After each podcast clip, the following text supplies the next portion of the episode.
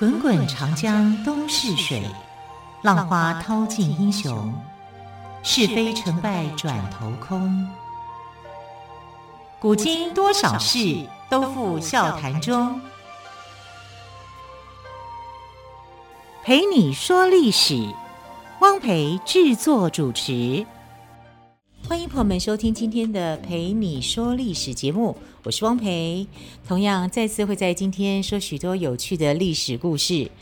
在昨天呢，我们谈到了宋辽签订了澶渊之盟后呢，边境就恢复了安定。当然，也因为边境恢复了安定，这个宋真宗啊就变得很得意。对宰相寇准就更加信赖了。副宰相王钦若看在眼里，就非常的嫉妒。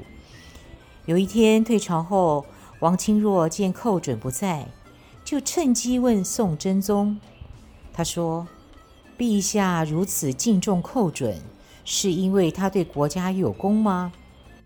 宋真宗说：“是啊。”王钦若接着说：“春秋里认为。”城下之盟是奇耻大辱。辽军兵临澶州城下，陛下以帝王之尊和辽军签订盟约，这是耻辱的事啊！真宗一听有点不高兴，王钦若连忙改口说：“这件事全怪寇准，都是他出的馊主意。”王钦若的话果然起了作用，从此。宋真宗慢慢的疏远了寇准，最后还免除他的宰相职务，把他贬到陕州当知州。原来引以为荣的澶渊之盟，现在成了宋真宗的一个大心病。他整天闷闷不乐，要为自己洗刷耻辱。洗刷耻辱有两个办法：第一是出兵打败辽国。第二呢，是封禅威服四海。宋真宗最怕打仗，于是王钦若就劝真宗学古代帝王去泰山封禅，来显示自己功业盛大，借机向辽国夸耀。西元一零零八年正月二十七日，宋真宗把所有的文武大臣召集到崇政殿，激动地说。去年十一月二十七日的半夜，我梦见了一位头戴星冠、身穿绛红袍的神仙。他说要降三篇天书下来。今天果然有两丈多长的帛书降在左承天门的屋顶。众臣听了，高呼万岁，就陪真宗来到了承天门。两个太监爬上屋顶。取下黄帛，打开一看，的确有三幅黄字天书，上面说：“赵恒当皇帝是天命所归。”真宗当场宣布改年号为大中祥符，文武百官加官一级。紧接着，全国各地纷纷传来消息，说有人见到天书，同时。举国上下一致请求宋真宗到泰山封禅。于是真宗下令，从河南开封到山东泰山，沿途修建行宫，拓宽道路。大中祥符元年，也就是西元一零零八年的十月，宋真宗亲自带领大队人马，浩浩荡荡地从京城出发到泰山。为了配合泰山封禅，王钦若授意各地官府报告祥瑞，像是夏天降瑞雪，一禾长三岁，屋内生灵芝，害得百姓四处去找瑞物，跑遍了深山野岭采灵芝。根据史书记载，光是百姓献的泰山灵芝就有三万八千两百五十株。真宗举行泰山封禅礼，前前后后花了四十七天，随从官员、护驾军队以及僧道多达三万多人，一路吃喝玩乐，再加上皇帝赏赐，一共花费了八百三十余万贯钱。为了提高威望，洗刷签订澶渊之盟的耻辱，宋真宗不惜劳民伤财，结果引起百姓的怨恨，而且把朝廷搞得乌烟瘴气。朝中大臣说谎作假，不以为耻，反而引以为荣。封禅后的十几年，宋真宗无岁不降天书，无事不靠天书，靠着自欺欺人的日子，成了历史上的大笑话。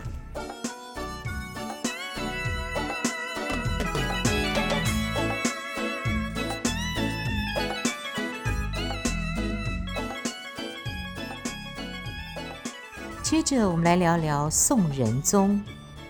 宋仁宗时期，宋朝与西夏发生了三次大规模的战争，其中好水川之战，宋军损失最为惨重。西元一零四一年，元昊率领西夏大军进攻魏州、延州，宋朝以夏竦为主帅，以韩琦为副帅，率军迎战。韩琦派大将任福率上万人阻击西夏军，双方交战不久，西夏军就丢盔弃甲，仓皇逃窜了。任福毫无戒心，就跟在后面紧追不舍。宋军追了三天三夜，来到魏州城北的好水川附近。这时天色已晚。仁福命令将士就地休息，可是宋军没有带足够的粮食，将士们已经接连三天没有吃饱了，个个饥肠辘辘。第二天天还没亮，仁福就率领部队出发了。西夏军一路逃，宋军一路追。不知不觉就进入了敌军在好水川设下的包围圈。好水川在六盘山下，又名甜水河，两边山谷环绕，唯一的一条出路正是西夏军的埋伏圈。宋军追着追着，在路边发现很多的泥做的盒子，每个盒子都封得很严密。士兵拿起盒子摇了摇，只听见叽里咕噜的声音。于是人福就叫士兵把盒子打开，没想到接连飞出了一百多只鸽子，在宋军头顶盘旋。这是西夏出击的信号。霎时间，四面八方的西夏兵一起杀出，把宋军团团围住。宋军奋力抵抗，可是毕竟寡不敌众，阵亡了一万多人。人俘身中十多箭，战死沙场。元昊听到西夏军大获全胜的消息，高兴极了，就叫人做了一首讽刺诗来庆祝。诗是这样写的：“夏竦何曾竦，韩琦未足奇。”满川龙虎背，犹自说兵机。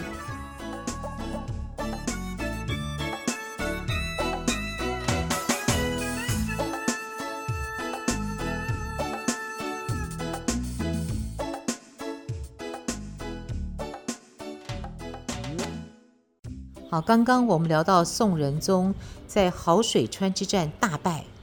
但其实，在历史上的宋仁宗，他的评价是两极化的。像是有一年初秋，大臣进献了一些蛤蜊给宋仁宗，宋仁宗就问他总共花了多少钱。大臣回答说，共二十八只蛤蜊，每只一千钱。宋仁宗严肃地对他说：“我常告诫你们要节俭。”现在吃几只蛤蜊就要花两万八千钱，这我吃不下去。说完，果真一只蛤蜊也没吃。有一次，宋仁宗处理事务到深夜，又饿又累，很想吃一碗羊肉热汤，但是他忍着没说。第二天，这件事情被皇后知道了，她劝仁宗说：“陛下日夜操劳，想吃羊肉汤，随时吩咐御厨就好了，为什么要强忍着呢？”宋仁宗回答说：“我昨夜如果吃了羊肉汤。”以后御厨就会夜夜宰羊，一年下来要宰杀几百只羊，这样既浪费又伤害生物，我于心不忍，宁愿忍受一时之饥。宋仁宗治国求的是天下太平，因此他从来不主动出击别国。有一次，大臣报告说高丽的贡献物越来越少。建议出兵教训一下高丽。宋仁宗说：“这只是高丽国王的罪过，如果宋朝出兵，一定会连累无数百姓的。”宋仁宗的宽容是出了名的。四川有个秀才屡试不中，一气之下写诗煽动造反，成都太守把他押送到京城。本以为仁宗会严加惩治他，可是仁宗却说：“这位秀才急着想做官，屡试不中，觉得怀才不遇，写一首诗泄恨，怎么能治罪呢？不如给他一个机会，看看他的表现。”于是就为他安排了个官职。宋仁宗的宽容，多少暴露了他性格上的软弱。为国内的政治腐败、国外强敌入侵留下了隐患。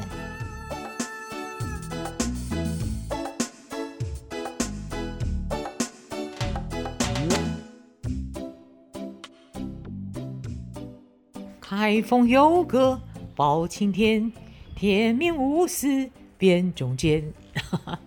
好，为什么要唱这首歌呢？就跟我们现在要说的故事有关。没错，我们现在要说的故事就是铁面无私的包青天。开封府是皇亲国戚、豪门权贵集中的地方，大臣贪污受贿情形严重，皇亲国戚根本不把国法放在眼里。以前不管谁做知府，都免不了跟权贵勾结。后来开封来了个新知府，名叫包拯。情况就大大的改变喽。包拯做过几任的地方官，每到一个地方就取消当地的苛捐杂税，清查冤案，因此百姓都非常的感激他，爱戴他。按照宋朝的规矩，要到衙门告状，得先托人写状子，然后透过衙门小吏传给知府。一些宋师就趁机敲诈勒索。包拯做开封知府后，就打破了这条规矩，百姓可以到府衙门前击鼓，直接上堂诉冤告状。有一年，开封闹水灾，偏偏河道阻塞，水排不出去。包拯一调查，发现有些权贵侵占河道。在河道上修筑花园、亭台，造成河道堵塞。包拯立刻下令把河道上的建筑全部都拆掉。有个权贵不肯拆，包拯就派人去催。那个人拿出了一张地契，争辩说那块地是他的。包拯仔细一看，发现地契是伪造的。立刻写了一份奏章，向宋仁宗揭发此事。那个人就只好乖乖地把花园给拆了。包拯从来不会因为亲戚朋友的关系做不公正或违法的事，也从来不接受请托。百姓都说，关节不到，有阎罗包老，意思是说打不通关节没关系。有铁面无私的包公会做主。包拯做了官后，生活仍然像平民百姓一样简朴。他留下的家训是：后代子孙做官，如果犯了贪污罪，就不许回老家；死了以后，也不许葬在包家坟地里。包拯一生为官清廉，处处为民着想，深受百姓的敬爱，因此被称为包青天。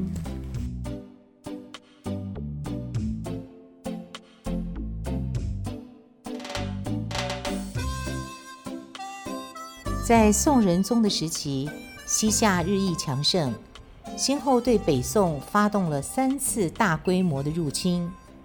三次大战，北宋都惨败，不但损兵折将、丧失地盘，还要忍气吞声地签订合约，每年向西夏进贡大量的银绢。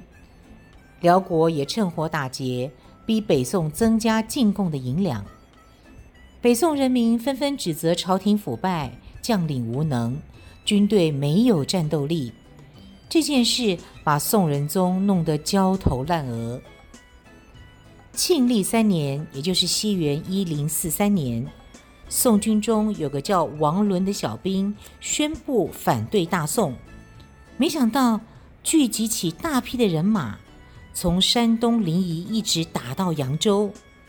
宋仁宗费了九牛二虎之力，才将这支起义队伍镇压下去。在内外交困的巨大压力下，宋仁宗不得不考虑改革。他心目中最理想的人选就是范仲淹。范仲淹这个时候已经年过半百，他清正廉洁、精明干练，担任地方官期间政绩卓著。在前线率领军队时，成功遏制了西夏的进攻，因此声望极高。宋仁宗提拔范仲淹为副宰相，对他寄予厚望，恨不得一天召见好几回，催他尽快拿出改革方案。临危受命的范仲淹，根据当时的情况，提出了十条改革措施，包括了定期考核官吏。按政绩好坏提拔或降职，严格限制大臣子弟靠关系做官，改革科举制度，提倡农桑，减轻劳役，加强军备等。宋仁宗一看到范仲淹的改革方案，就像捉住了救命稻草，立刻下令在全国推行。有一次，范仲淹审查分派到各路，也就是宋朝行政区的名称，担任监司，也就是监察官的人选。他一发现有贪赃枉法的行为，就立刻提笔把这个人的名字勾掉，要求撤换。旁边的随从对范仲淹说：“大人啊，您的笔轻轻一勾，可要害一家人痛哭流涕呀！”范仲淹严肃地说：“如果不让这一家人哭，就要害一路的百姓哭了。”范仲淹刚开始推行改革时，遇到很大的阻力，一些皇亲国戚、权贵大臣攻击新政，天天都在宋仁宗面前说范仲淹的坏话，诬陷范仲淹拉帮结派，并滥用职权。宋仁宗耳根子软。坏话听多，改革的决心就动摇了。范仲淹被逼得在京城实在待不下去，就请求到陕西戍边。他走后，实行一年多的新政就废止了。庆历新政夭折后，北宋的经济危机、社会危机日趋严重，国库空虚，民怨沸腾。光是西元一零五八年，各地发生的农民抗争就有九百九十起之多。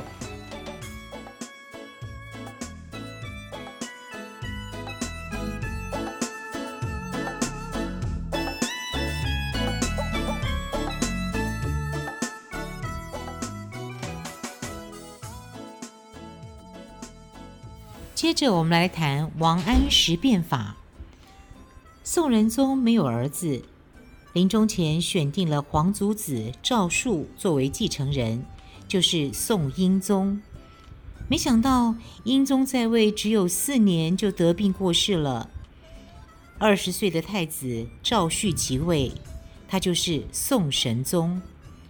宋神宗即位时，北宋面临了一连串的危机，官僚机构臃肿，军费开支庞大，加上每年赠送给辽国跟西夏的大量财物，使得北宋的财政年年亏空。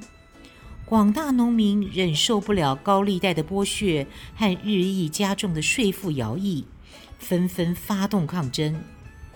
在内忧外患的交攻之下，宋神宗决定实行改革。他首先想到的帮手就是王安石。宋神宗做太子的时候，就读过王安石的《上仁宗皇帝言事书》。他对理财治国的思想非常赞同。即位不久，神宗就让王安石出任江宁的知府。几个月过后，又任命王安石为翰林学士。这个职位相当于皇帝的秘书跟参谋。神宗对王安石的器重引起了其他大臣的不满。神宗力排众议。在熙宁二年，也就是西元一零六九年，任命王安石为参知政事，也就是副宰相，揭开了变法的序幕。因为做了很多年的地方官，王安石亲眼见到社会普遍的贫困，并且认识到贫困的根源在于兼并，所以他一上任就明确的提出，理财是治国的第一要务。而促进生产是理财的当务之急。王安石认为，要促进生产，首先要去疾苦、易兼并、变去农，使那些游手好闲的人也回到生产的第一线。要达到这一些目的，国家应该制定相对应的方针政策，并且进行从上到下的改革。改革得到宋神宗的大力支持，神宗特别设立了专门制定新法的机构——制置三司条例司，负责制定户部、度支、盐铁三司的条例，由王安石主持。神宗还启用了吕惠卿、张敦、蔡确等新人，协助王安石拟定跟贯彻新法。